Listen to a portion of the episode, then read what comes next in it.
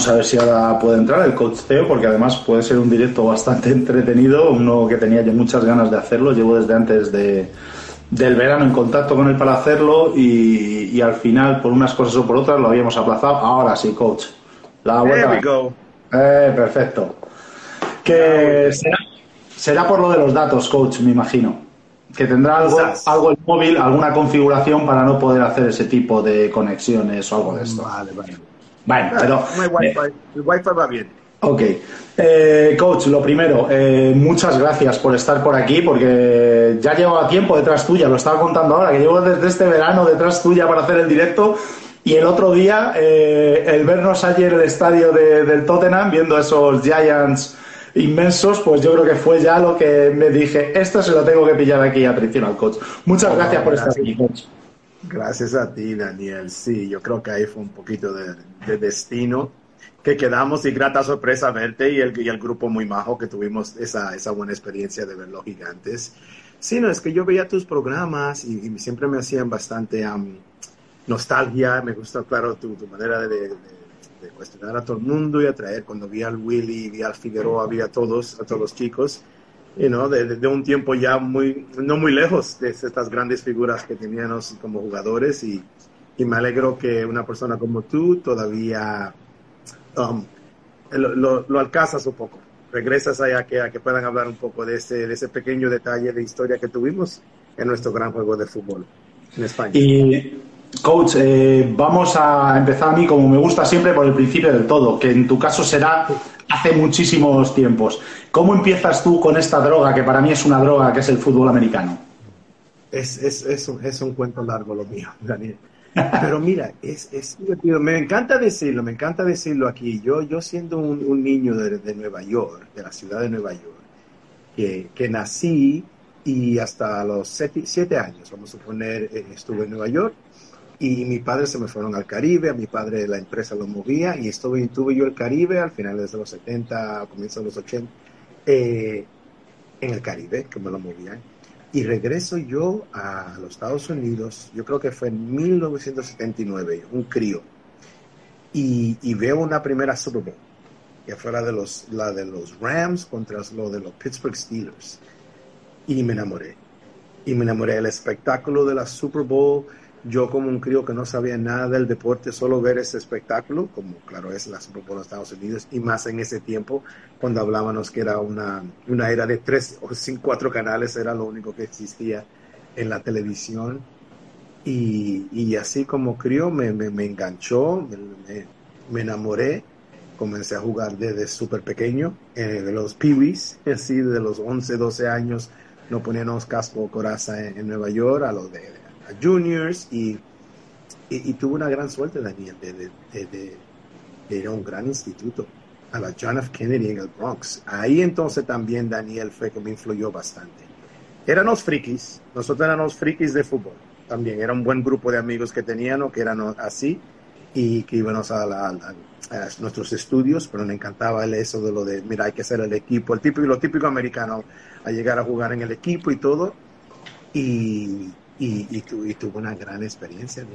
La, experiencia de ir al instituto de John F. Kennedy en the Bronx con, un entrenador legendario que era eh, Jerry Horowitz. La conexión, esto me lo tenía yo. Ponerme por aquí por los comentarios si vosotros le estáis escuchando bien al coach o también se os ha congelado la imagen. ¿Todavía? Ahora, ahora sí te oigo, coach. esto era lo que te decía yo que podía pasar con el wifi, pero venga, dale para adelante.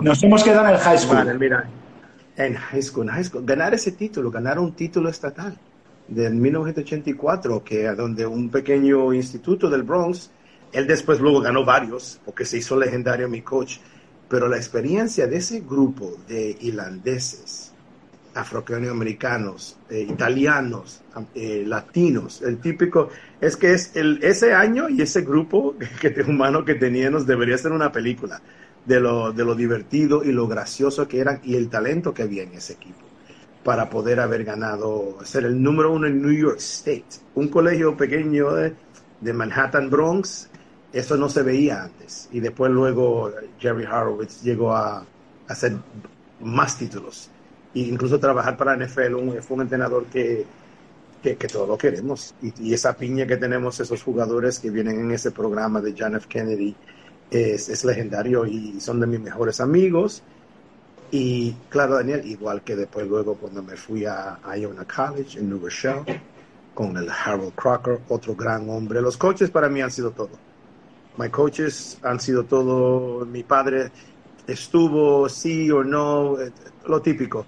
Pero el amor que yo tuve de la familia de, mis compañeros de fútbol americano, más los grandes hombres de coaches que tuve la suerte de tener, um, me influyeron en todo. Me influyeron en terminar el instituto, me influyeron a, a terminar la universidad, a aprovechar las becas, todo esto, todas las oportunidades que se le presentaba a un joven latino en los Estados Unidos. Y eso me marcó bastante, me marcó bastante en el Y eso que yo estudié criminal law, derecho, yo a un punto iba a ponerme a hacer, hacer uh, litigation y, todo esto. Y, y en fin, después luego decidí que me, que me gustaba la carrera de entrenador y también trabajar como en educación, como profesor. Y y fue lo que después luego, así comencé mi carrera hasta los 20 años en los Estados Unidos. Y mm, una pregunta que tengo yo la curiosidad, eh, posición como jugador, tanto, bueno, más que en high school, sobre todo en, en college. En college yo era un cover corner, Daniel. Buena pregunta. Yo fui en Iona, yo fui cuatro años titular. Eh, I was a rookie all conference player. Eso jugué mi carrera entera desde el principio, algo que no se veía mucho en, esa conferencia y mucho menos en ese equipo. Y, y tenía velocidad, por suerte ya, recuerda, yo cuando, cuando vine a Iona, yo tuve una oportunidad primero, me fui primero a Utah, a Weber State, donde tuve un semestre, me, me hicieron un red shirt y, estaba muy lejos también. Siendo de Nueva York estaba muy lejos, era División 1, una oferta de División 1, claro, me fui a Utah, grandes coaches. Tenía Mike Zimmer. Mike Zimmer, el coach de los Vikings, que ya no hace mucho tiempo, era mi position coach, era coordinador defensivo y era la que llevaba la secundaria. Y había un all-star cast de Mike Price, era el coach de ahí, que, llevaba una, una, leyenda ahí en el oeste, de sus coaches de California del oeste. Y, y, estaba muy lejos. Yo siendo un joven pequeño así, dijo yo, al menos siendo joven entendí que para terminar la universidad tenía que quizás regresar un poco más a Nueva York, estar más cerca de mi familia y todo. Entonces cuando comencé ahí, una comencé como con un año más mayor, ¿tú entiendes? Porque después tuve un semestre que no fui a la universidad y comencé como freshman, freshman, un redshirt freshman en Iona. Yo creo que eso me ayudó bastante, me ayudó bastante en el ser de madurar y todo y el hecho de la decisión que hice de estar más cerca de mi madre, que, que la tenía, y mi familia y, eh, y está. De, las, de los cuentos que puedo hablar yo de la universidad sería, pasaría la noche entera. It was a great career, grandes amistades, tengo grandes amistades que, que se han hecho en entrenadores. Quizás el que tiene más renombre sería Cal Flood, eh, un compañero mío de mi, de, mi, equipo, que es ahora el coordinador ofensivo de la Universidad de Texas, para que vea ese, ese brazo de entrenadores de, chicos que salimos de, de, high school o de, o de la universidad que están entrenando. Y, también, Daniel, algunos de los chicos, yo, mira, este verano también estaba viendo a, eh, a, Rice, Rice, un jugador mío que me vino de Yale, de uno de mis títulos con Pioneers, Paul Rice, que ahora está en Columbia University. Estaba en Fordham, estaba con los Jacksonville, con los Atlanta Falcons a un punto, un momento, incluso hasta los jugadores que no han venido a España como fichajes, que han jugado contigo, Daniel, um, también han llegado a ser entrenadores y mantengo esa, esa conexión con ellos. Sí, había uno por ahí además que ha estado en la NFL hace poquito, uno de los jugadores de, mi época, sí. Y coach, una pregunta que te estoy viendo porque yo deduzco que, eh, el, ser latino a lo mejor, ¿no? Esa sangre que tenemos eh, te hizo estar más cerca de tu familia, pero eh, ¿te has llegado a arrepentir alguna vez de, haberte quedado allí en la División One o no? Porque tiene pinta de que tú en, en lo has pasado muy bien también. Entonces, ¿cómo tu corazón y tu cabeza qué te dicen? ¿Tú sabes qué? Siempre me lo pregunto me lo pregunto. Yo me recuerdo a Mike Zimmer, le hice yo la pregunta cuando yo me iba como, como coach, coach. En fin, claro que me voy a tener que ir por decisiones y todo. Ellos en realidad todavía me querían que yo me quedara. Podía, y le hice esa pregunta, ¿podía haber sido yo un jugador para ti? Y me encantó que el coach en ese momento me dijo, absolutamente, coach. Um, que podías haber jugado para mí. Y, en División 1 pues, era diferente, ¿verdad? Ahí estaban los scouts, era, you know, todo, todo lo que es División 1 se veía ahí. Estamos hablando de los finales de los 80s, ¿no? Pero e, era grande, era grande y grandes jugadores ahí que también llegaron a jugar en, en la NFL. Pero a regresar a Iona a un nivel más pequeño, pero bastante fuerte. Es que eh, el fútbol en ese tiempo, Daniel, en Nueva York, eh, uno, ah, eh, hay tantas divisiones en los Estados Unidos que aunque tú bajes, hay jugadores como yo que tenían habilidad de jugar División 1, pero regresan a casa y juegan en los programas buenos, más locales, y estás jugando con jugadores que por una razón u otra you know, se fueron de Penn State o se fueron de aquí, o los quarterbacks que todavía, mira, este chico fue porque no se le dio una oportunidad en Iowa, a donde fue primero y ahora está jugando en Hofstra, vamos a suponer, en esas universidades. Y, no es que ofrecían becas suficientemente fuertes, claro. No, no es lo normal, pero ha habido casos de incluso Division 3 que, que son primera ronda de draft, porque son, tienen una calidad eh, brutal. O sea que pocos, pero que, el nivel existe. Allí en Estados Unidos cualquier división tiene un nivel de fútbol brutal y hay jugadores que no se quieren alejar de la familia o que no cogen becas en universidades fuera porque tienen problemas familiares y se quedan. O sea, eso está a la orden del día, eso está claro. Sí, sí, eso era un mundo diferente porque mira ahora cómo es. Ahora con el NIL que le pueden dar, ofrecer dinero y todo esto, e, es, es diferente. En los finales de los 80s, comienzo de los 90s, la NCAA era lo que era y, el Internet todavía. Yo cuando me gradué, Daniel, el Internet apenas estaba comenzando para ver lo que es, estamos hablando, y de nuestras edades que tenemos, pero, um, pero no, para nada, para nada. El, compañerismo y los amigos que tengo yo de Iona no lo cambiaría por nada. Y, y tú sabes que, Daniel, en el fin, yo creo que mi decisión fue aceptada, porque ¿qué hice yo? Mi conexión es por mi nombre estar jugar a donde jugué. Luego se introdujo aquí a, carreras como entrenador, a carreras en, las, en, los, en los pueblos de, profesor que te conocían y si te ponías a poner de entrenador, pues, oh no, Teo Polanco yo me recuerdo, él jugaba en Iona College. Y, y, te, abría puertas, y abrió puertas. Y, y, y, fue divertido, fue divertido porque en, en mi comienzo, Daniel, tenía yo trabajando en la ciudad de Nueva York como profesor, que trabajé siete años y después me fui a Westchester, New Rochelle, en el pueblo donde estaba yo, y estaba como profesor y entrenador también. Yo, yo también tenía ilusión de hacerme como un director del instituto. Eh, eh, me, me, veían como una persona, mira, es un, es un chico latino que, que, tiene sus estudios, que es polished, como se dice en inglés, y me veían que, que me querían, te, te ofrecían estas oportunidades que si quería coger un puesto, te querían entrenar, pero tú te, tenías que haber quedado. Ese es el riesgo que yo veía. Y además también, en, como entrenador, estaba comenzando a entrenar. Yo mi primer trabajo de entrenador fue en Iona y fue como voluntario, como todo el mundo. Primero lo haces voluntario, me dice, coach, yo quiero aprender, lo hice todo gratis. Ya en la primavera me contrataron como DB coach.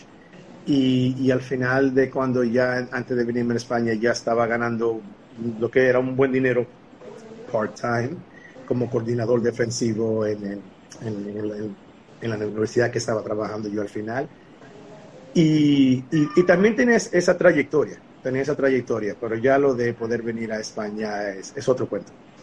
Y antes de pasar a ese cuento, que ese también me interesa, eh, lo, has tocado por encima el tema de los NIL, que ha empezado esta temporada. ¿Cómo ves que puede afectar eso al college football? Porque evidentemente es un cambio muy importante. ¿Se puede quitar el romanticismo del college? ¿Se puede perder un poquito la esencia auténtica del college football? ¿O crees que era necesario para que los jugadores eh, también pudieran sacar provecho de, la imagen que al final se les explotaba, eh, al fin y al cabo, esos chicos?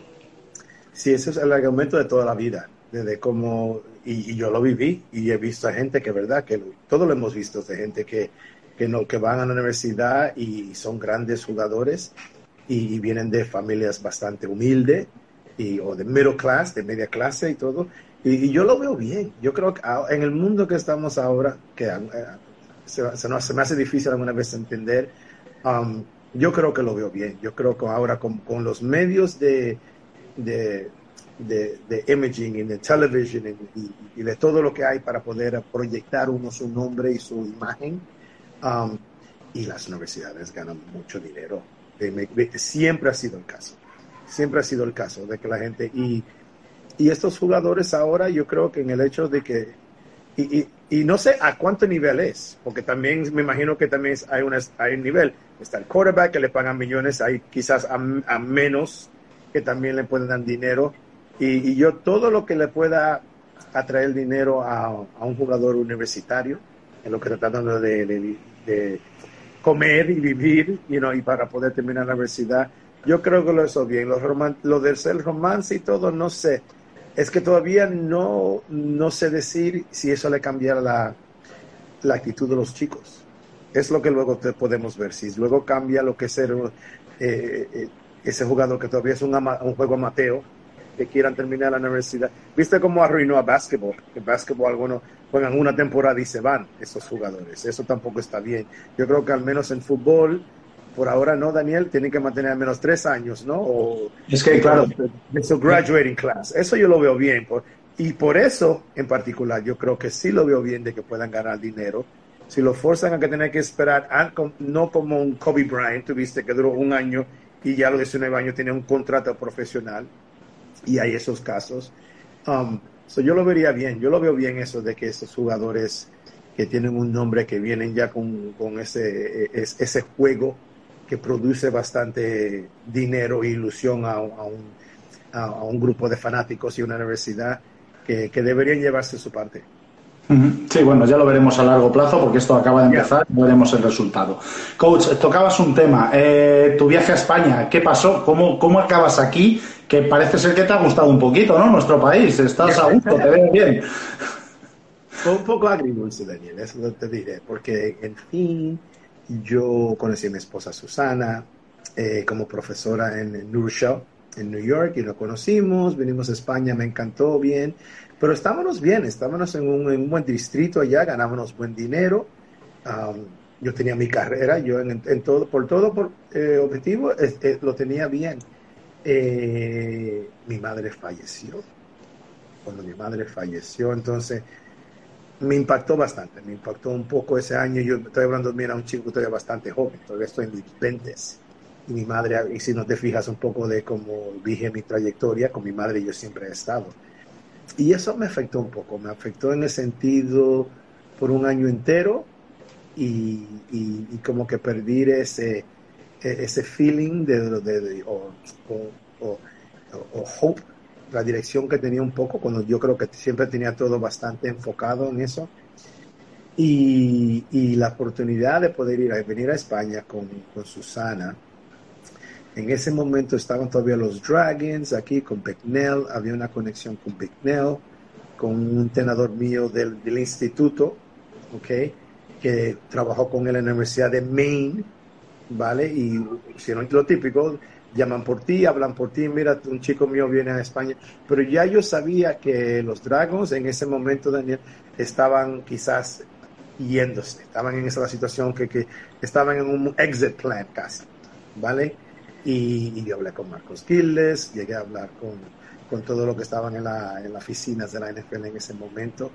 Y, aunque yo me vine, yo me vine ya con la mentalidad, sabía que iba a coger uno o dos años de sabático, tenía dinero ahorrado, que si se presentaba esa oportunidad de estar ahí o cuando se fueron, no sé, se fueron después luego a, a Escocia y todo eso, uno podía haber seguido con esto, con ese, con ese propuesto de, de seguir como pero yo vine con Susana para estar en España. So, en fondo, lo que sucedió es que cogí mi año de sabático y, sucedió lo del tema Pioneers, lo de cuando me fui yo a Estocolmo, el Mean Machine, y decidí no cambiar tanto mi trayectoria y mis planes de lo que fue también era venir con Susana y comenzar una familia y ver qué, podía resultar de hacer este cambio en, um, en Europa. Quizás el fallecimiento de tu madre fue lo que el empujón, ¿no? Que te motivó a, cambiar un poquito de aires, ¿no? Y, buscar otra, otro sitio en el que estar a lo mejor. No te sentías ya unido tanto a Nueva York como, como antes. Bueno, Exacto. vamos a, cosas más alegres. Llegas aquí a Barcelona eh, y bueno, empieza tu andadura en Pioneer después de Mi Machine.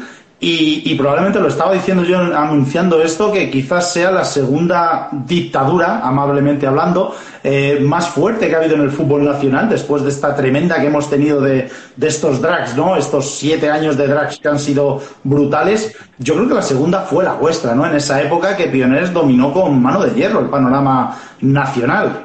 Sobre todo a nivel liga, porque en Copa estábamos ahí nosotros y vosotros siempre era un toma y daca, un año vosotros, otro nosotros. Copa siempre costó, es verdad. Pero, pero en Liga sí que dominasteis con, mano de hierro, ¿no? Cuéntanos un poquito cómo fueron esos inicios en Pioners.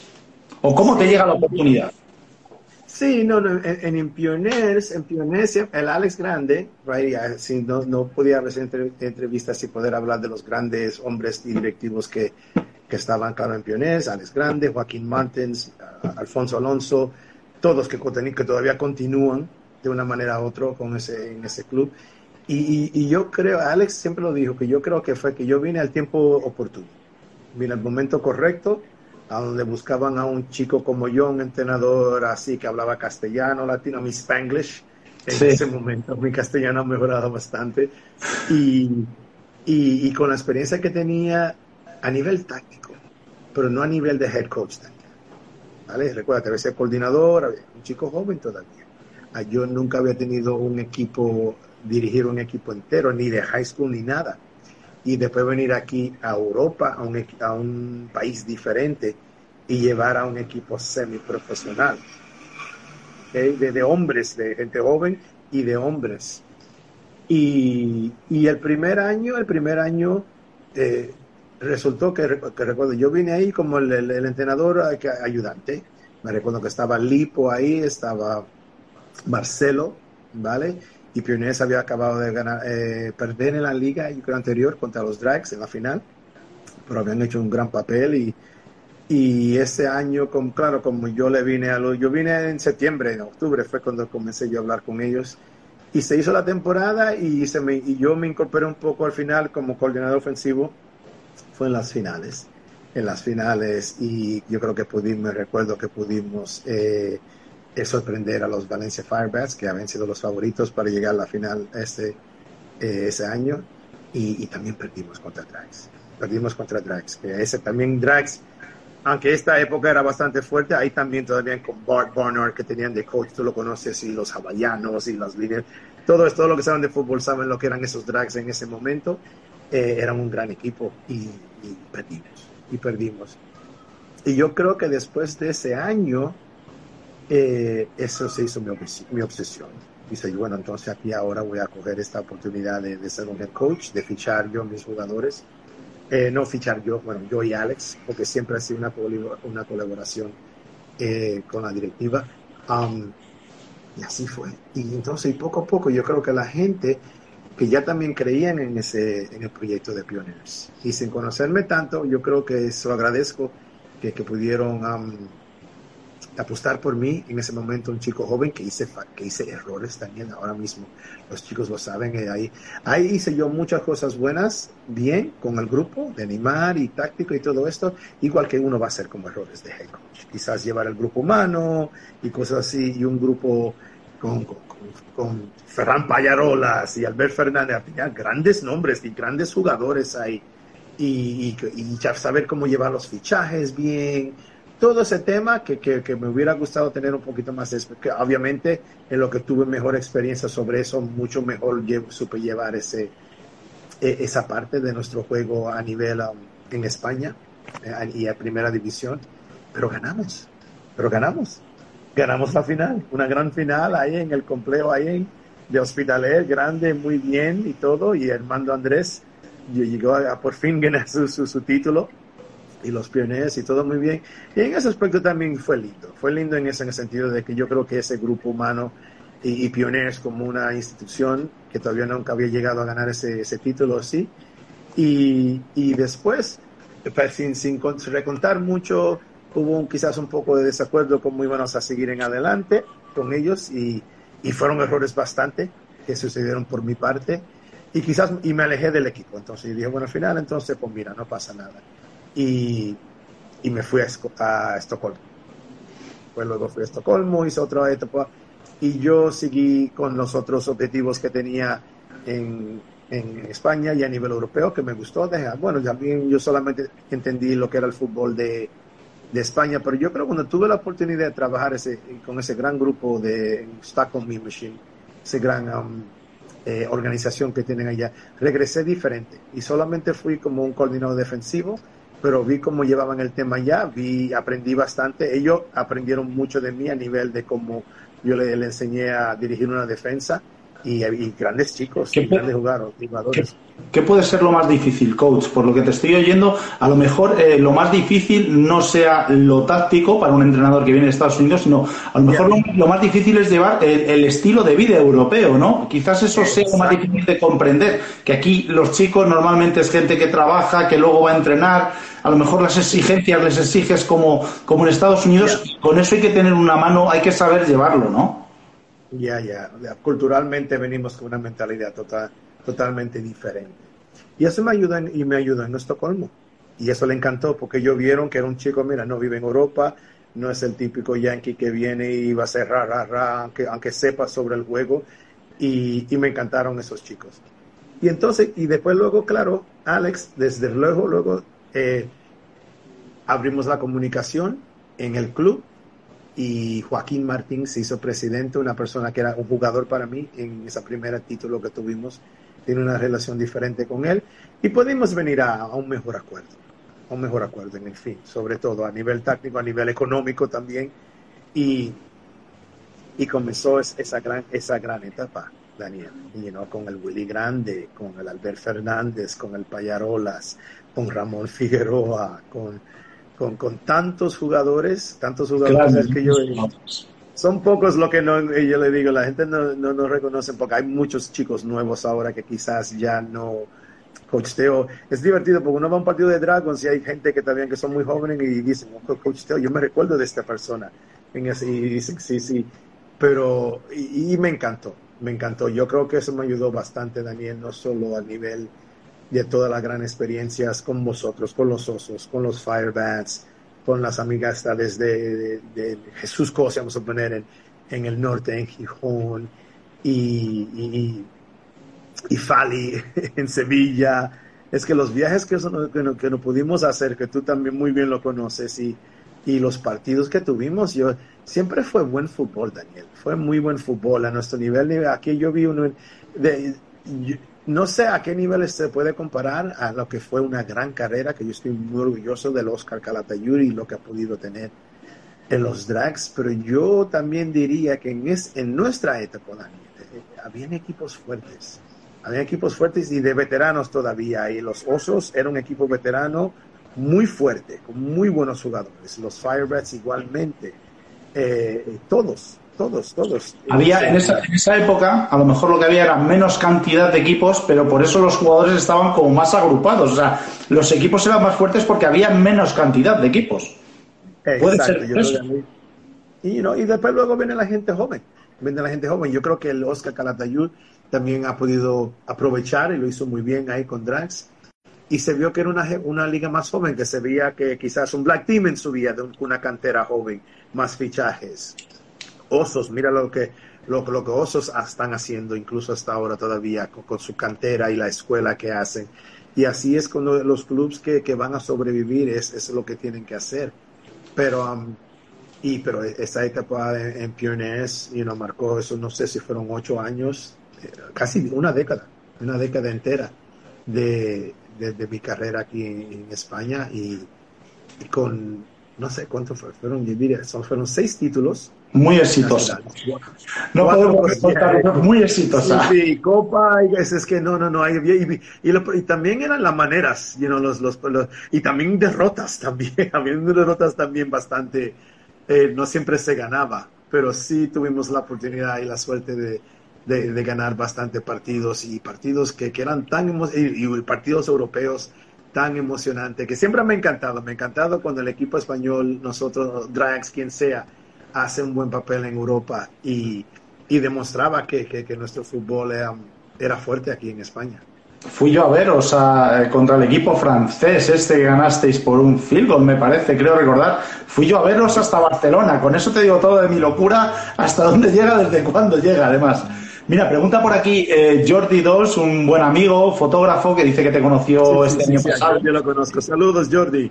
Y, me pregunta que, si has valorado volver a, al tackle, a, entrenar algún club. Yo ahora no, cuando lo dejé ya por fin, eh, hasta ahora no, solamente como ya tú sabes, o no sé si todo el mundo está, es consciente, claro que después luego lo que sucedió fue que mis hijos se me hacen más mayores, eh, tuve la gran oportunidad de, conseguir un puesto muy bueno en, en el colegio americano de, Barcelona, un colegio internacional, como profesor, y ahora lo hago de educación física. Y, mis hijos creciendo, y en el fondo la familia sucedió eso. Y yo creo que el problema fue que no podía hacer el horario, el horario que todos sabemos, que es un horario cuando el fútbol, fútbol, el soccer termina de aquí, es cuando nosotros podemos entrenar. Y, y, en, en punto ya, y no lo pude compaginar es que desde los 20, Daniel, yo siempre he sido un workaholic de lo que ha sido Nueva York, que trabajaba dos, tres trabajos y la gente decía, yo como joven los profesores decían, ¿cómo es que tú te vas de un trabajo de un día entero de profesor y, me veían ir a trabajar a las horas de un programa, trabajando en, un, Division One School y no entendían? Y claro, yo era workaholic. Y aquí también, y aquí también hacíamos todo esto, trabajaba todo esto, pero a un punto uno no puede un punto no puede y también los niños te necesitan. Y, lo de Chaco, no, no lo descarto, no lo descartaría de que pudiera regresar. Eh, especialmente, me ayuda, lo del proyecto que tienen los pioneros me, me, me, intriga un poco, honestamente, y no es algo que lo he pensado yo ahora, solamente lo, lo yo creo que al ver haciendo un buen trabajo el board ahí y todos se están acercando, se están acercando a entrenar aquí en Esplugas, al lado donde yo vivo. ¿Tú entiendes? Son cosas, hay cosas pequeñas, la synchronicity, como se dice, no sé cómo se dice esa palabra en, en castellano. Las eh, sí. Exacto. Ya, ya, ya. Pero por el momento no. No y no te diría que en algún momento quizás no me gustaría, o, o a mí cerca de mi jubilación, porque es lo que hacen en el fondo yo creo que me mantengo bastante joven y, tengo una actitud positiva y alegre y me gustaría decir que cuando esté ya, mira, tengo mi niña que se me gradúa este año. Pues ya una de las dos al menos me termina la, el, bachiller para luego ir a la universidad. Una niña que ha salido bastante a su madre, quiere ser doctora y lo hará porque es, es, tan estudiosa ella y, y, tan buena, y tan buena niña que juega flag, Daniel. No, no, no cree, la putada que en el, colegio americano, con ella como chica, se puso, ella juega básquet ahora, mañana tiene su partido. Y es tan buena jugadora que en el fin mejor era jugar básquet y estudie. Pero con DACA y todo, yo le dije, mira DACA, el año que viene yo creo que regresa, si sigue estudiando ya no haré más básquet, jugará flag, a ver si luego vosotros ahí me le dan un vistazo y a ver si la, la puedo convencer a que regrese, porque siempre jugaba con chicos y ahora cuando juegue con chicas, entonces mira, será hasta más fácil para ti. Y, y eso, y tengo el niño, el niño ahora está comenzando a eso.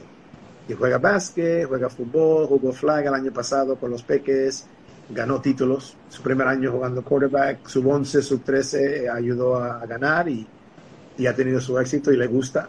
Um, so, no sé, me gustaría pensar que, que, en un momento sí me gustaría regresar, pero por el momento eh, estamos en la faena de, de los niños y del trabajo que como todos, tú sabes, tenemos que darle 100%.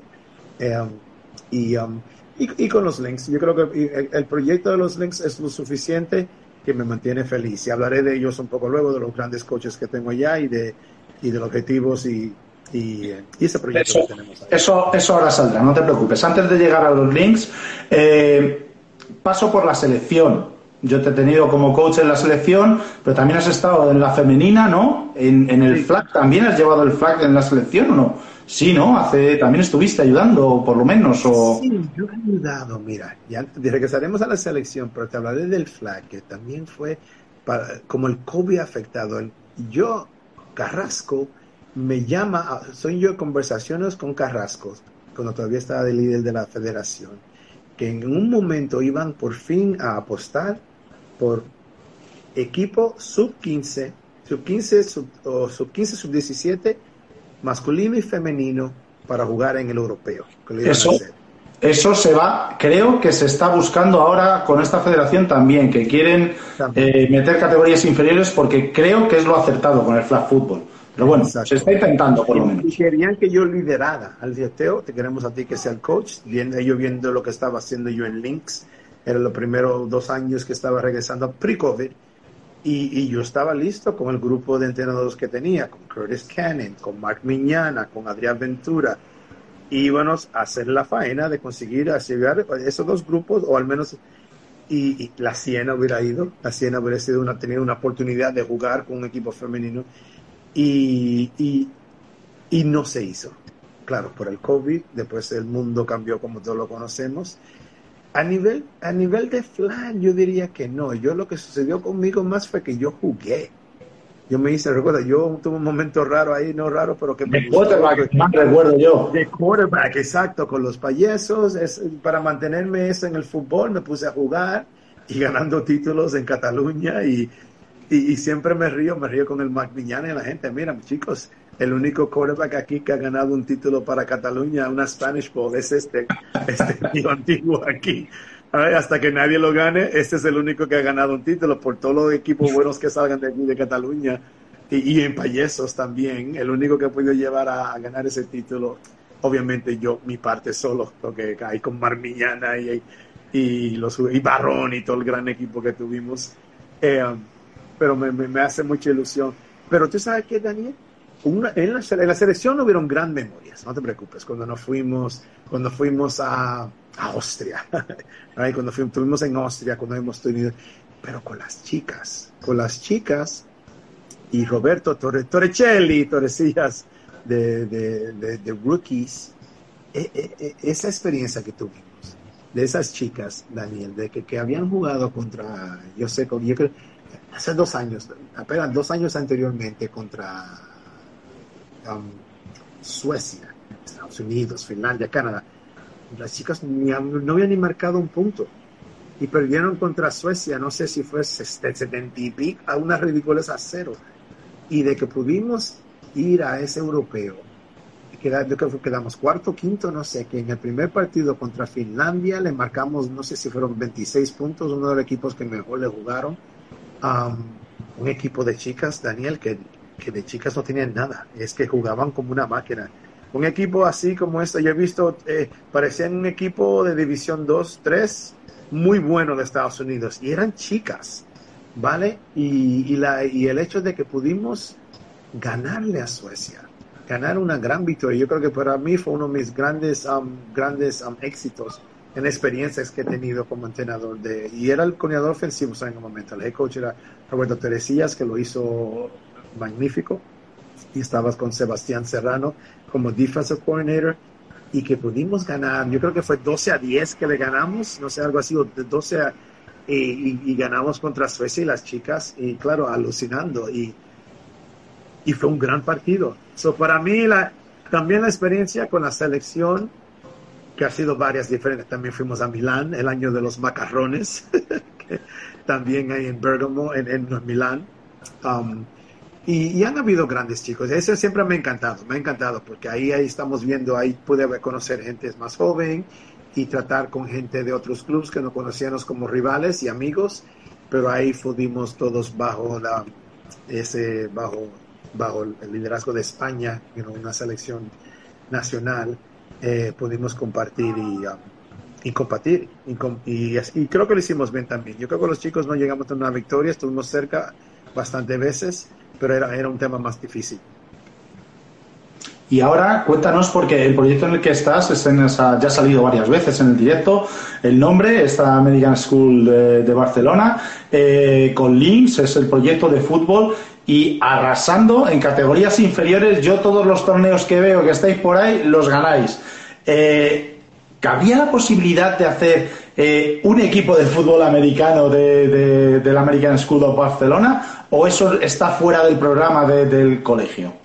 Sí, yo diría desafortunadamente, nuestro, colegio es, tiene un pabellón de básquetbol, Daniel, ¿te entiendes? Ahí es donde está, we're a basketball school.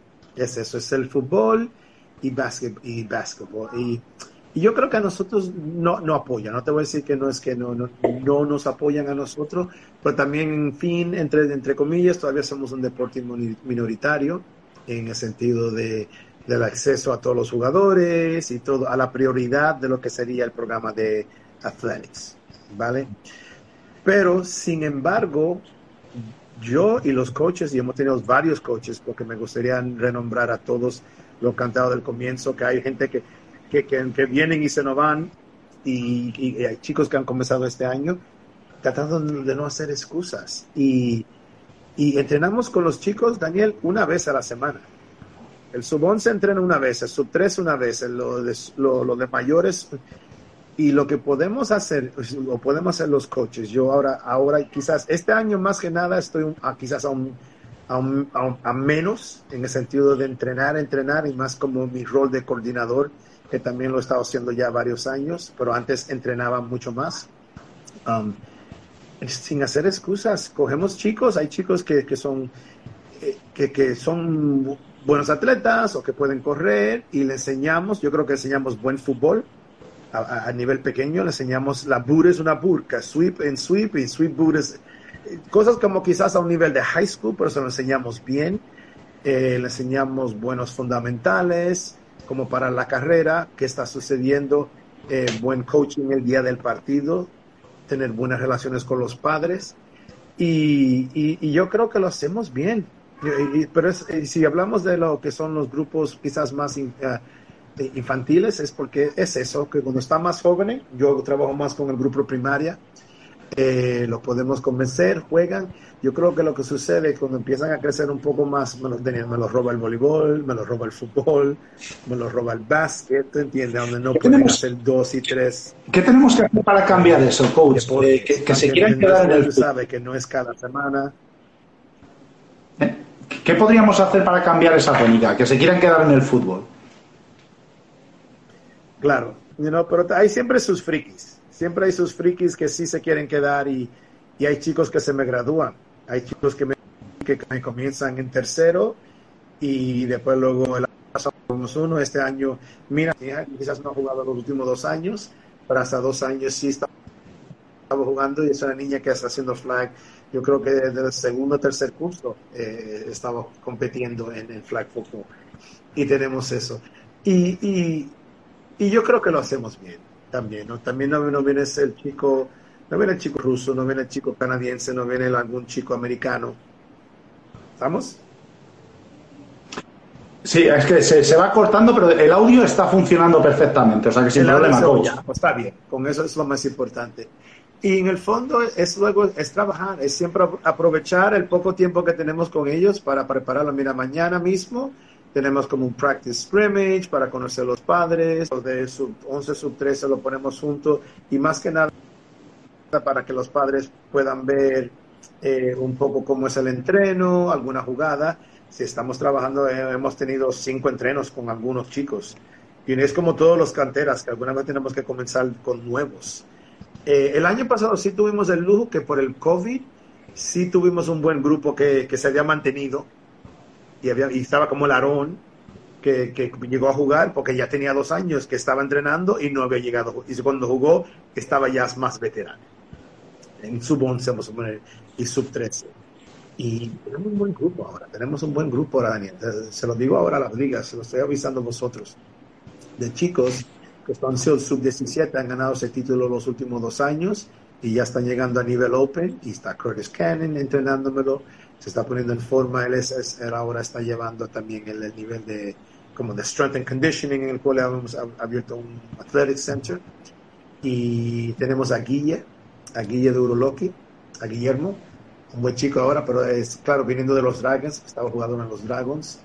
Eh, se, tocó del menisco un poco, vendrá un, tiempo para que él pueda regresar a, a, ser como jugador, pero está como entrenador. Y tenemos al chico Cristian, un chico Cristian que también de Uroloki, que no es de flag, es más de taco, pero muy buen chico, muy buen ensayado, es un muy buen trato con los niños. Eh, y, tenemos más ese con el grupo que tenemos de chicos, que ya tienen 3, 4 años jugando juntos y, y trabajando y, el problema con ellos, Daniel, también es que eso, claro, es que me juegan básquet, juegan voleibol y, hay que compartir.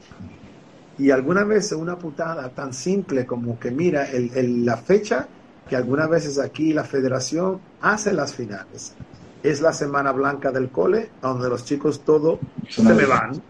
Los padres mandan y se van y entonces alguna vez el año pasado llegamos a playoffs y no nos podemos presentar. Es, es, nos jode bastante. Yo creo que este año es un poco diferente lo que está haciendo ahí Albert, Albert Camón, es que está haciendo un poco más de formar los torneos uno y ellos van a hacer unos ciertos torneos puntuales, todo por puntuación, ¿vale? Y a ver, y yo creo que es un poco diferente y nosotros a ver si, si en este nivel podemos puntuar por asistir varios torneos jugar y todo eso, invitarlo a nuestro calendario a casa para que jueguen, porque tenemos un campo bastante, ya me gustaría que tuviéramos un campo bastante grande para tener torneos en, en, nuestro, pero es, es, más situado para sub 17, sub 15, open, se puede, pero mira, un triangular y, y un links payesos no sería lo ideal mejor ahí, es más quizás tener una jornada, pero es un campo de, siete, de, de, de fútbol 7 a 7 es, esas pues medidas, que está bien para las categorías jóvenes, que nos encanta tener partidos en casa porque tenemos el food truck, el, los, en nuestro campus está lleno de deportes el fin de semana y flag football es uno de ellos también que nos encanta. Pero una noticia, Daniel, que me encanta, encanta, encanta ahora compartir, hablando con, con, con Ibáñez, que está en Madrid ahora, que es que por fin, nosotros, yo estaba hablando con profesores de Madrid que no vinieron de básquet, y, a priori íbamos a hacer una clínica, pensábamos ir este año a hacer una clínica, invitar equipos para que mis chicos tengan un torneo, pero Madrid ya lo está, ya tienen equipos, lo está entrenando Ibáñez. Eh, aún tienen pues sub 15, sub 17, los Predators, ¿no? Escucha, está por aquí Rilo de Ávila Grizzlies, no sé si conoces este equipo, que también empezó desde, la base, desde muy pequeñitos, y está por aquí Rilo diciéndote que quiere que está como loco para que juguéis su torneo en Ávila, que es una espinita que claro, tiene jugar con Sí, sí, es que nos invitan y nos encanta. Para nosotros, como son críos, como son... Al menos este grupo ahora ya está un poco más mayor. Mira, que no, y tengo de seniors, tengo dos solo. Pero tengo un grupo un poquito más mayor que podemos eso y es más eso, y es más eso para poder, como, ¿cómo no lo podemos montar? Porque no es como los payasos que son 10 chicos y ellos todos se compran el billete y ya son gente más mayor y viajan y van y juegan y ya está. Pero con menores es mucho más difícil. Depende de los padres. Como el tocar, como el hotel, los padres van a venir. Es un tema, es, eh, hay, que, hay que planificarlo mucho más. Pero ya nos, eh, al menos queremos esto. Y como te comenté, somos el deporte minoritario en el cole también.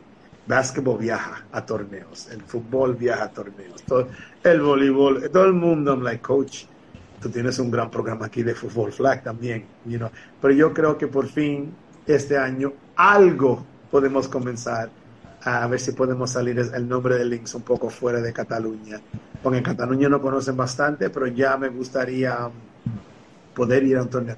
Incluso me encantaba tratar de ir a esta, la que es la Copa, de, la, Copa esta que va a ser ahora en Gijón. Exacto, sí. Y, y tú sabes qué sucedió. Es muy, claro, como salió de noticia ahora, eh, y, y es muy pronto.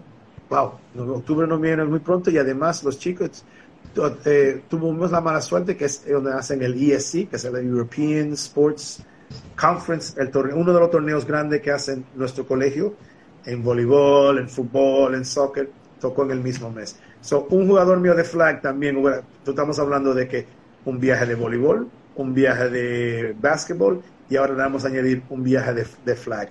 Y entonces ahí, y mi director lo dijo, mira Teo, te queremos ayudar y lo entendemos y yo creo que es justo, pero vamos a ver si para el segundo mes, segundo parte del año en el calendario, podemos organizar y yo creo que sí es justo de que flag podamos tener un viaje, porque eso ayuda, ahí yo pierdo jugadores, porque si tú me dices, mira, en básquet yo puedo ir a Berlín a jugar o me voy a Portugal, le venden eso y yo si yo no le puedo vender eso, solamente le vendo la liga aquí, estoy un poco a desventaja, ¿no? Bueno, pues ya sabes que la gente de Ávila Grizzlies, encantado de que vayáis. Ha puesto aquí Rilo que tenéis invitación VIP, que, que eso vamos, que no hay nada más que decirlo. Y, que se comunique, porque algo tenemos que hacer. Mayo, mira, te dice que es en mayo, pone por aquí. Más claro ya no te lo puedo decir. Mayo no está mal. Junio es cuando es difícil, como la Spanish Bowl, porque ahí los niños están, los chicos están estudiando sus exámenes. Y ahí es cuando entonces, mira, ya se nos hace difícil. Pero mayo sería mucho más accesible. Eso podemos hablar. Eso ya lo habléis entre vosotros. Aquí estamos a, lo nuestro. Bueno, coach, y también colaboras con, que si no se me van a enfadar, lo bueno de Rubén, de Vico, toda esta gente, con zonas gigantes, ¿no? En el podcast de, de Giants, ¿te he escuchado alguna vez? Eso sí son unos frikis, un, gran grupo humano ahí de Rubén y Vico y David y, um, y Alejandro, que no lo pudimos ver con nosotros, nos hizo mucha falta en, um, en, en, Londres. Y, um, no, no, pero claro, a Rubén lo conocí, así siendo un friki de, los Giants, él vive, no vive muy lejos de aquí en, en, Barcelona. Y, y, he estado bastante involucrado, pues, hacía mucho más los podcasts, como el coach y todo eso, y es todo muy bien. Y ahora de vez en cuando puedo hacerlo puntual y me encanta, me encanta cada vez que te, porque son frikis, es que ellos son una máquina, y son, son una máquina, es impresionante el, la faena que hacen y cómo pueden eh, lucir el nombre de los Giants aquí en, Giant, Zona Gigantes. Y cada oportunidad que tengo de colaborar con ellos y hacer algo de, a nivel podcast, o cuando, mira, cuando fuimos este viaje junto ahora a Londres y todo, que fueron, pues fue por ellos ellos you know, el, el, David y el, y el Vico. Y, quedamos así, cuando los chicos vienen de Madrid y quedamos en Barcelona, hacemos, hacemos un show y lo sacamos y salimos. Um, y son otro gran grupo de, de, mi grupo de fútbol a nivel pues de los Giants, pero grandes amistades que tengo aquí en España. Tengo una pregunta de, tus chicos que pone que ¿cuándo les harás otro chipolde? Ah, le encanta, sí. Yo, yo soy famoso por mi comida mexicana picante que le hago yo a, cuando nos quedamos. Ya pronto, mira, con la temporada que estamos teniendo los Giants ahora, yo creo que debería ser, más frecuente. Eso, eso sí es verdad. Coach, a ti no te lo dije, pero yo tengo una anécdota en Londres que viajé la primera vez con ese Giants Dolphins y ganasteis la Super Bowl, ¿vale? Que ganasteis 13 a 10 a los Dolphins. La segunda vez que he ido a Londres fue un Tampa Bay contra New England y ese año ganó Tampa Bay la Super Bowl. Este es mi tercer viaje a Londres y mira quién ha ganado el partido. Yo lo veo difícil, pero oye, por soñar, ¿no? ¿Te imaginas que ya ya nos gana que este equipo que tenemos este año, yo sé que te... Ay, que se corta. Vaya. Se está cortando, bueno, ahora lo retomamos aquí en, en lo de la NFL. A ver, coach, para, sí. Eh, eh, te, has te, has quedado porque justo se te ha cortado justo en el equipo que tenemos este año. Ahí. Vale, al regreso. Vale, pues mira, sí, sí, sí, yo, yo estoy contento de que este equipo está animando y apuntando maneras, porque yo creo que la gente puede decir, y lo entiendo, que quizás es un schedule más fácil, dicen que es el tercero más fácil, pero mira, los Green Bay Packers no es un equipo fácil, los Tennessee Titans no es un, ningún equipo de la NFL es un equipo fácil. Y, lo mal dirigido que estaban estos gigantes, hecho con Gettleman. Y George Judge, no quiero hablar mal de George Judge, porque George Judge me hace falta, pero yo estoy muy contento de que tenemos ahora a Brian Dable, claro, como entrenador, y, y a Wingdale. Em, yo creo que oportunidad hay. Mira, mira los Cincinnati, los Cincinnati Bengals fue lo que más pueden comprobar como se, se, se colaron una Super Bowl el, el año pasado. Y um, y algo, algo va a apuntar esa temporada seguro si no podemos mantener sin lecciones. Ese, por eso es cualquier equipo. Le quitas a Jamar Chase a los Bengals, le, quita bastante. Le, se hace daño Josh Allen, no se hace daño su línea ofensiva. O, you know, en la NFL eso siempre um, you know, quita bastante de, la, un equipo. Pero yo creo que eh, los Giants este año tenemos todo, toda la oportunidad de de no solo seguir haciendo un gran papel como estamos haciendo hasta ahora, este es, luego um, seguir ganando partidos y a ver después luego en las playoffs es cuando coaching te gana los partidos. Y coaches tenemos, es lo, la gran diferencia que tenemos, que es el grupo de, del GM, de Joe Shane, y los coaches que tenemos son coaches, como ya tú sabes, que son lo que luego al final los partidos te ganan, los, los jugadores te ganan los partidos y los coaches en fin lo que no hacen es no perderte y tenemos coaches ahora que en vez de perderlos también nos ayudan bastante a ganar los partidos. Con Double tenéis un entrenador seguro y, yo creo que la clave puede estar en que Saquon aguante sano toda la temporada. Si Saquon se aguanta sano toda la temporada, yo no veo a Giants inferior a nadie. Aquí cualquiera puede ganar. Es complicado, evidentemente, si es un equipo medio en formación, pero con un Saquon sano es que es un espectáculo de jugador. O sea, verle en directo es, es una auténtica maravilla, ¿eh? Sí, ya lo vimos. Y es que no tenemos receptores. We have no receivers. A ver si el Wandale en nuestra segunda ronda puede hacer algo de Tony ya. Desafortunadamente, con todo el talento que tiene, hay algo, hay algo ahí que no es solo su talento y todo, de que el chico no, no, no, no puede, no, se ajusta a nivel al, juego profesional. No sé ni por qué. Quizás es, es, es, su personalidad. Uno nunca sabe. Nosotros como espectadores no, no, no, no, no estamos en, en, esa conversación para saber. Pero es verdad, Saquon puede marcar una diferencia en coaching y defensa. Y a ver, y a ver si, si nos toca suerte en the playoffs. En the playoffs, la liga ahora es un poco rara este año. Hay bajos puntos, las defensas están. que tenéis que clasificar para playoff, que, que va a ir muy bien, pero que tenéis que clasificar para playoff, no te vengas tan arriba todavía. ahora estamos, claro, Es solo 4 y 1, es verdad. Y no, pero tú sabes, nosotros en bloques, en bloques de 4 ¿vale? Y yo creo que todos los coches que, que, son listos hacen eso, hacen, mira, como hicimos en este cuarto, después cuatro y cuatro y cuatro, ¿vale? Eso ahora apenas estamos comenzando ese segundo cuarto de cuatro partidos, que llegaría a la mitad, al bye, y a ver qué sucede. Y a ver qué sucede. Y este partido contra Ravens va a marcar, va a ser otro partidazo. You know, esa era otra conversación que podemos tener solo los gigantes de una manera u otra después de, de, este partido contra un gran Lamar Jackson. Y ahora eh, voy a cambiar un poquito de tema. Antes has hablado de Guille, su temporada en Dragons. ¿Has seguido la ILF, esta liga europea que se ha creado recientemente, que ya es su segunda temporada? Sí, sí, sí. Yo me veía a ver los partidos y, y la suerte, como estaban en la tele, TV3, lo daban en directo, yo pude ver los partidos. Bart, eh, claro, director deportivo, También. jugó para mí, es my player. Aguantar allí Josh, eh, que aguantar allí yo de comentarista tiene su mérito también. ¿eh? Yeah, yeah. Sí, no, no, Cristian, Cristian es una pasada, Cristian está en todo. Ese, ese sí es eh, una persona que, que estuvo eh, ayer, está hoy y estará mañana el cabrón en, en, todo lo que es en el fútbol americano y que Dios lo bendiga y que siga así. Pero sí, no, no, no, yo seguí mirando, porque tenía a Guillermo jugando ahí a Guille y, y, me dio ilusión ver que tenían un buen coach este año. Um, hay jugadores ahí, hay varios jugadores que, que son de mi. Está el Víctor Martín, uno de mis, jugadores favoritos en Pioneers, que lleva los receptores ahí, es uno de la mano derecha. Y está, y está como coach en la selección, lleva el ataque para la semana.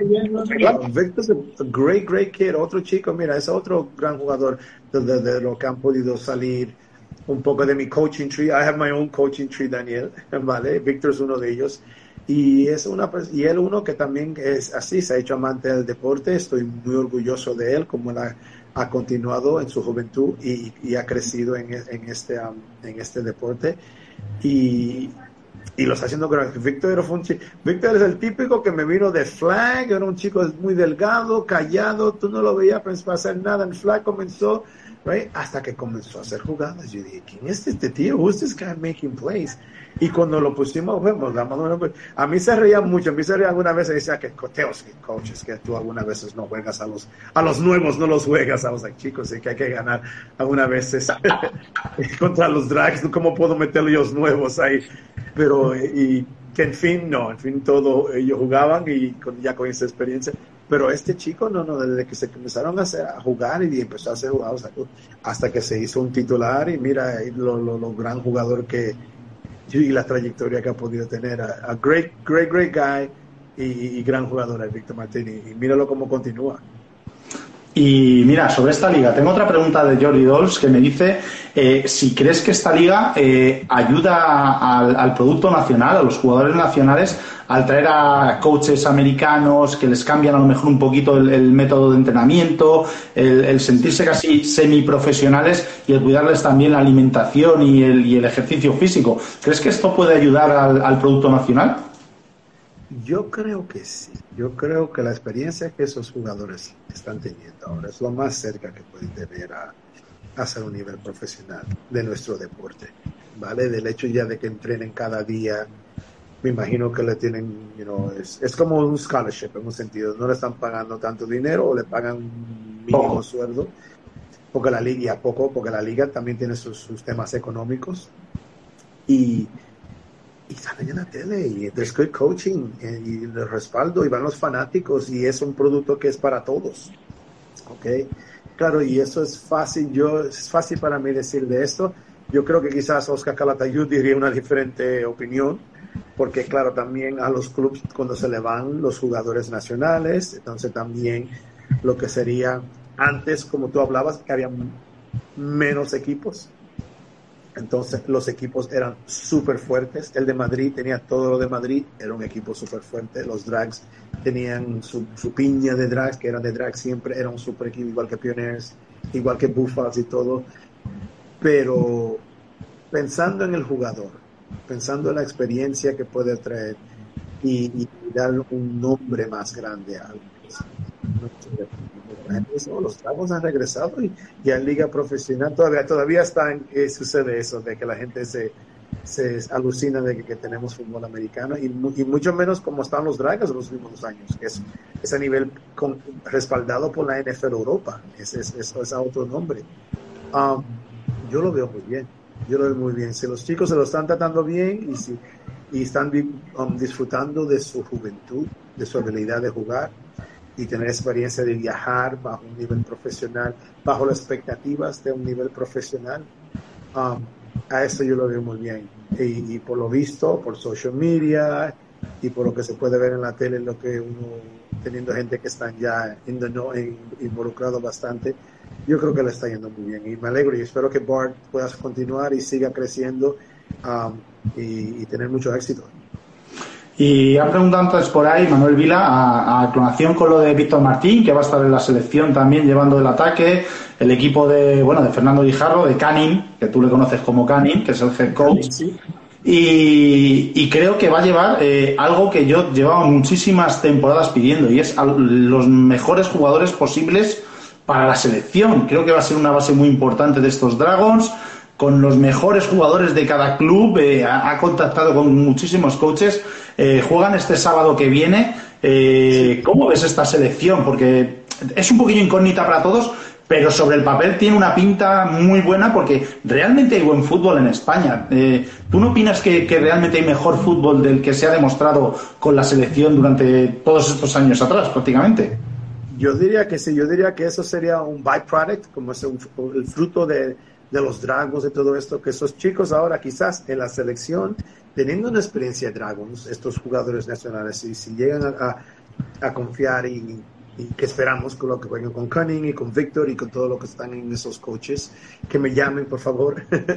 Um, yo creo que está muy bien, yo creo que sí, yo creo que sí, que era el problema, que el problema que quizás teníamos talento y con la poca concentración, tiempo de concentración que teníamos con ellos, no, no, no se podía preparar, no se podía hacer quizás todo lo que uno le hubiera gustado. Pero mira aquí, ahora acaban, si acaban de salir de una, una temporada con los Dragons entrenando cinco días eh, cada día y todo esto, um, estamos hablando de un jugador diferente ahora. Un, los Brugnanis son jugadores diferentes ahora por esa experiencia y esos niñeros y esos corredores y todo ya se van a confrontar. El, truco es lo de siempre, Daniel. Tenemos si tenemos un quarterback. We have to have a quarterback porque el quarterback lo fichamos, lo fichan en, en Europa, igual que lo fichaba yo en Pioners. Um, tenía la suerte de tener un gran magistral como el Ramón Figueroa a nivel nacional, eh, pero todavía se fichaba, se fichaba un fichaje.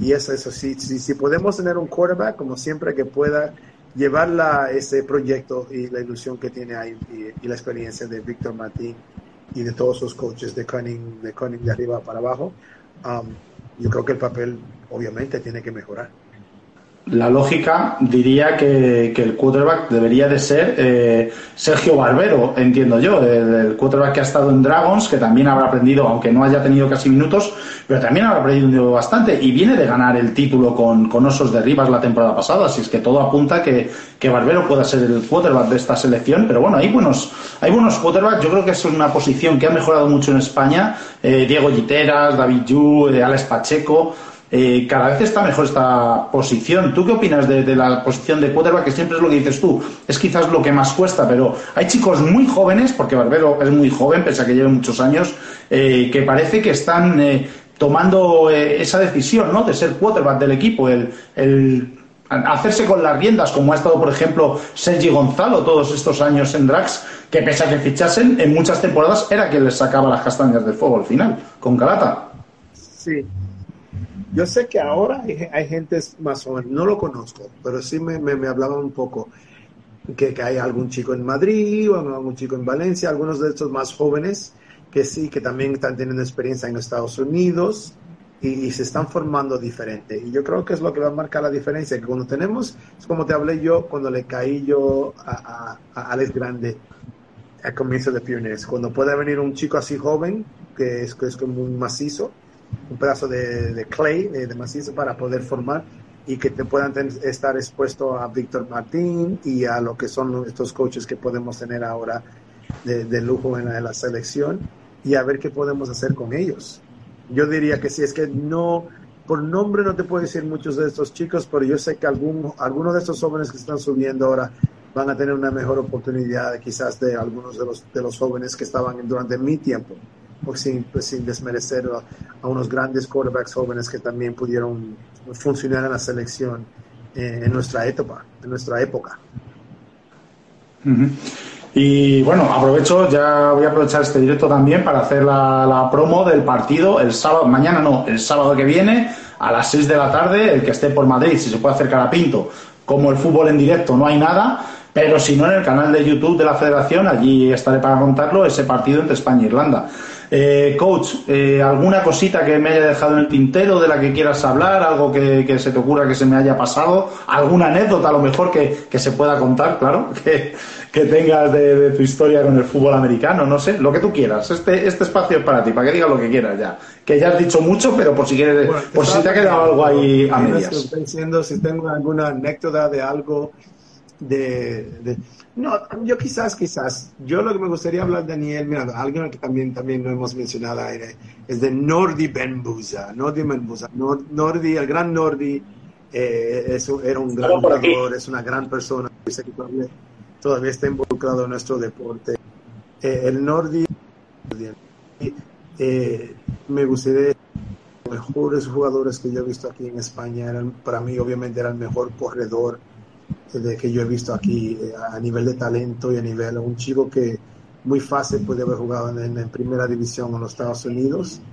Um, y no me gustaría hablar de nuestra época sin, sin, sin poder hablar de, de, de Nordi Bambuja como lo llamaba yo y le mando un saludo y un abrazo fuerte. Un Ferran Payarolas es, es Godzilla como lo llamaba yo. Yo, estoy, yo a mí lo, siempre siempre me, me ha gustado ponerle motes a jugadores Uh, y, y, yo sé que los jugadores siempre lo, lo agradecen, you know, y, y era cuando, cuando, cuando, seguías, y tenemos Godzilla como a Ferran Payarolas, era un, otro gran, you know, la gran línea ofensiva que tenía Pioneers, right? David Castillo y, y, todos, el Osito, el Muro, todos los que tú, tú luchaste, tú, sabes, tú bastante batallas has tenido con ellos, de los de Madrid, el Cunning, tú mismo, es que son tan grandes jugadores que, que quizás no me viene todo el nombre ahora, están más por números. Y, y claro, y Kelly en Valencia, you know, Gonzalo, ok, eh, entre todos, hawaiano, there's, so many. Eh, que, que, de tan gran, que nos hicimos tan amigos y, y, competíamos tantos y lo divertido era que, que al final siempre es como los partidos de rugby que después de un partido de rugby los equipos luego se juntan y beben cerveza juntos y, y por más que se hayan peleado en el campo, pues luego viene ese, el, el quinto cuarto, como se decía, se el, espíritu de ellos, incluso contra Pioneers Drags, que, que también siempre, you know, después luego, aunque entre la batalla estamos ahí más, más, más fuerte, más frío, pero después luego también en selección y todos estos, yo y Oscar hemos colaborado en selección varias veces y, y considero un gran amigo. Um, a él y a Chus y a todos, y el Prezi, eh, pues los personajes que hemos tenido, Daniel, en, no sé si continúan así, me imagino que sí, pero yo, yo creo que los personajes que estaban en nuestra época sería muy difícil de ganarles eh, a nivel de, cómo eran, de, su talento de las personas. Eh, el Willy Grande, una cosita así tan pequeña que yo he visto destrozar de lo más grandes de lo alemán. Cualquier equipo que íbamos, yo creo que Willy lo hacía de verdad, encontraba el chico, el chico más grande del otro equipo y lo, y lo sentaba en su culo en el Special Teams y, y el otro equipo decía, bueno, aquí no sé, quizás solamente viajaron 23, 24 de ellos, pero, pero mancos no son. y, y no, no, y, grandes equipos y, chicos que ya con la edad que tenemos, que, están y algunos ya no están también, ¿tú entiendes? Porque llegamos a una edad y muchos ya estamos, ya somos de coaches como Cani. Mira, mira un Víctor Martín que era un bebé cuando comenzó y míralo ahora como quizás está, no sé qué edad tendrá ahora el Víctor en, su carrera. Y todos tenemos familias, yo veo ahora mis jugadores ahora y, todos, you know, somos gente de familia, gente que todavía tenemos esos glory days, ¿no? Yo tengo mi glory days como coach y, y y, tú y yo y todo lo que tuvimos en ese tiempo, que pudimos compartir nuestras batallas, nos podemos sentir muy feliz de esas memorias que tuvimos con, con, tantos grandes personajes y los esfuerzos que hicimos ganar Pérez de Aviguala era, era la batalla, el viaje que cuántas veces tuvimos que hacer esa, el viaje a Madrid a jugar contra vosotros, igual que vosotros venir aquí a, Barcelona. Yo siempre recuerdo acabar el partido y quedar todos en el, en el pad de Chesco, allí en Hospitalet, con todos allí. Y nos acabamos de dar una, una pero allí éramos todos amigos. Exacto, teníamos nuestras rutinas, ir a Valencia y saber que todos íbamos a ir al kebab que estaba ahí al lado del, en el shopping center y todo esto. Y, los viajes a Sevilla, los Sevillas y Granada también era... era y, yo siempre he dicho que lo que en, fútbol, y especialmente aquí en España, que me ha dado la oportunidad de, ver mucho más de este gran país que es, es España, y de Cataluña y de Madrid, todas las regiones autónomas, y diferentes pueblos tan pequeños, Pinto, y Gijón y, y, y, zonas que quizás uno no, yo siendo guiri, en fin, no, no podría verlas, pero sí la he visto y conozco gente y, te hace más del mundo. Y también después a nivel europeo, de que podamos, he ido con piones que podemos a Roma bastantes veces, a Viena, que no hemos ido a Austria, que no hemos ido a todos los países que uno, después luego uno hace como turismo, mira cómo nos fuimos a Londres, a la, la, el buen tiempo que nos pasamos ahí ya, pero mira, ya yo en Londres, esta era mi cuarta vez y siempre ha sido, pues, le dije yo a mi amigo, siempre ha sido fútbol.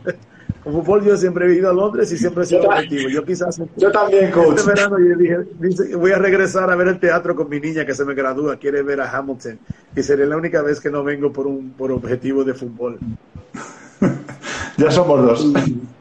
Exacto. So, era, si te iba a decir una anécdota, sería eso, que, que, que, me hace, me trae bastante nostalgia y, les mando mucho, muchos besos y abrazos y saludos. Antes, a, todos, los equipos y todos los jugadores que, que, que, son obviamente muchos de, de, contar ahora y nombrar, pero que, fue un, fue, fueron grandes partidos y grandes momentos con todos, con todos los coches y jugadores y espero que todos tengamos buenas memorias de ella. Y antes de, antes de terminar, coach, porque hemos tocado un poquito de lado el tema del flag. Eh, se está escuchando, se, se morea, se dice que puede ser deporte olímpico, a lo mejor las Olimpiadas de, Estados Unidos. Eh, yo el crecimiento que le estoy viendo al flag aquí en España, yo estoy asombrado. Ha pasado de ser un deporte que jugábamos los que jugábamos tackle en pretemporada para echar unas risas, una especie de torneos, en 10-15 años a ser eh, un, deporte con, un mayor número incluso de participantes que el propio tackle. Eh, ¿Tú qué futuro le ves al flag football? Porque mm, va en aumento, o sea, tiene un crecimiento que yo no sé hasta dónde puede llegar. ¿Cómo lo ves tú? Yo veo a España, lo que yo más espero ver España en, las Olimpiadas de 2028. Es lo que yo veo. Yo veo que España siga con esta trayectoria, que le den bastante eh, respaldo a lo que son nuestros jugadores que están dando y lo que, y lo que pueden salir de aquí a estos próximos cinco años, vamos a suponer, desde que llegue a eso. Um, y, y, que sea así, que, apuesten fuerte y que apuesten por seguir ese, ese, ese puesto alto que tienen a nivel europeo de jugadores y que se sigan formando y de que podamos tener una oportunidad bastante seria de, de ser de unos equipos que luego eh, a, un deporte que sería la primera vez que se presente en una Olimpiada, que podamos ser uno, uno, de los países europeos.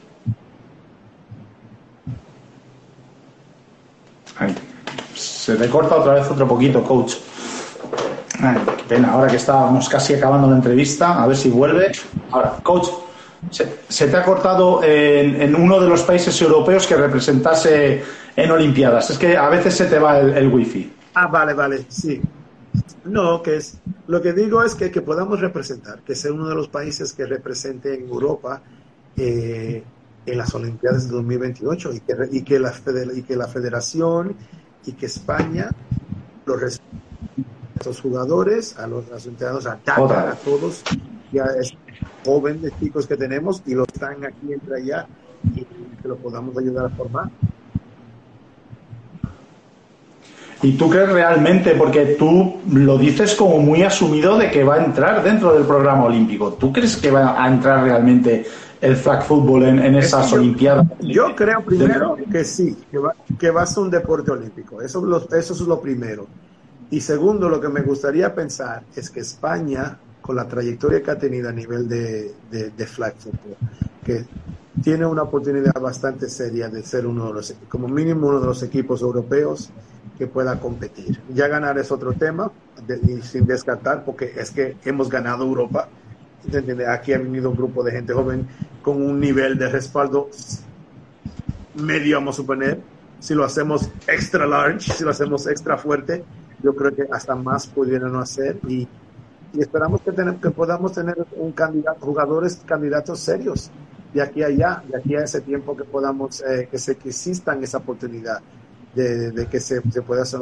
Es que yo veo que la NFL quiere que, si la NFL quiere que sea un, juego olímpico, lo va a hacer. Y yo creo que la NFL es, es el, aquí el que está llevando ese, eh, ese impulso para que el flag football esté a nivel como está creciendo y que si ellos quieren que, que llegue a ese nivel internacional, es que llegue a ser uno de los partidos de uno de los juegos en, en las Olimpiadas. Y es, es que eso es fácil. Es fácil, es una plantilla corta, campo corto y se hace. Muy bien, coach. Pues eh, bueno, por ir acabando, yo siempre recuerdo al coach Teo como rival, con una mala leche, con un genio, que yo decía, este tío tiene que ser un ogro. Pues bien, desde que te dejé de ver como un rival, yo siempre te recuerdo igual que ahora, con una sonrisa de oreja a oreja, que creo que es, es tu mayor característica, coach. No cambies nunca, porque con esa sonrisa te puedo asegurar que, que, que vas a, a, cualquier parte del mundo y vas a ser querido como, como lo eres aquí en España, coach. Muchísimas gracias, como te he dicho, por, por este ratito que al final yo sabía que contigo corría peligro de pasarme de la hora. Llevamos una hora y veinticinco minutos. Esto lo tenía clarísimo y eso que te corto, que te conozco y te tengo que cortar. un placer, es verdad este ratito y haber vivido la experiencia de Londres, que aunque me tocase palmar, pero oye, un placer haber estado allí a tu lado también. ¿eh? Gracias, Daniel, y gracias a todos. Y como ya mencioné, un fuerte abrazo y saludos y besos a, a todos lo que conozco, lo que no conozco y, y que continúen a jugar, a um, ser parte en, todo lo que puedan en, en, nuestro deporte de, o de flag football o tackle football, con la selección y en los clubs, que sigamos con esa marcha, porque en fin, Um, todo sigue, todo sigue, tiene que seguir mejorando y eso esperamos. Pero thank, thank you, Daniel. Gracias. I appreciate muchas, muchas gracias a ti, coach. Estamos en contacto. Venga, hasta luego. Good night. Bye, bye. Bueno, pues hasta aquí el coach con, o sea, hasta aquí el directo con el coach Teo. La verdad que es una maravilla hablar con Teo. Yo sabía que, nos iba a dar muchísimos titulares. Está convencido, no es que lo crea, está convencido de que mm, el flag football va a acabar siendo olímpico. Por lo cual tenemos una selección femenina que fue campeona de Europa, hace dos europeos, eh, un equipo masculino también que lo hace a las mil maravillas. Creo que se está trabajando para que haya categorías inferiores compitiendo a nivel internacional, tanto en europeos como mundiales, como todo lo que se pueda de sub 15 y sub 17, creo que son las categorías que pueden competir eh, categorías inferiores. Y habrá que estar atentos al flag football, también al tackle. Recordaros a todos, el próximo sábado, 6 de la tarde, quien esté cerca de Pinto, en Madrid, eh, se lo recomiendo, va a haber food tracks, va a haber animación, va a haber sobre todo un espectáculo por parte de la que creo puede ser la mejor selección española que hayamos visto nunca. Van casi todos los mejores jugadores de España. Y, bueno, se van a enfrentar a, Irlanda, 6 de la tarde, eh, Ramón Mendoza, Pinto. Todos los que podéis ir, allí estaremos para comentarlo. Eh, si no podéis ir, pues ya sabéis. Canal de YouTube de la Federación Española de Fútbol Americano allí estaremos comentando. Así es que muchas gracias a todos y espero que os haya gustado tanto como a mí esta entrevista porque el coach Teo la verdad es que es una auténtica maravilla hablar con él. Hasta la próxima.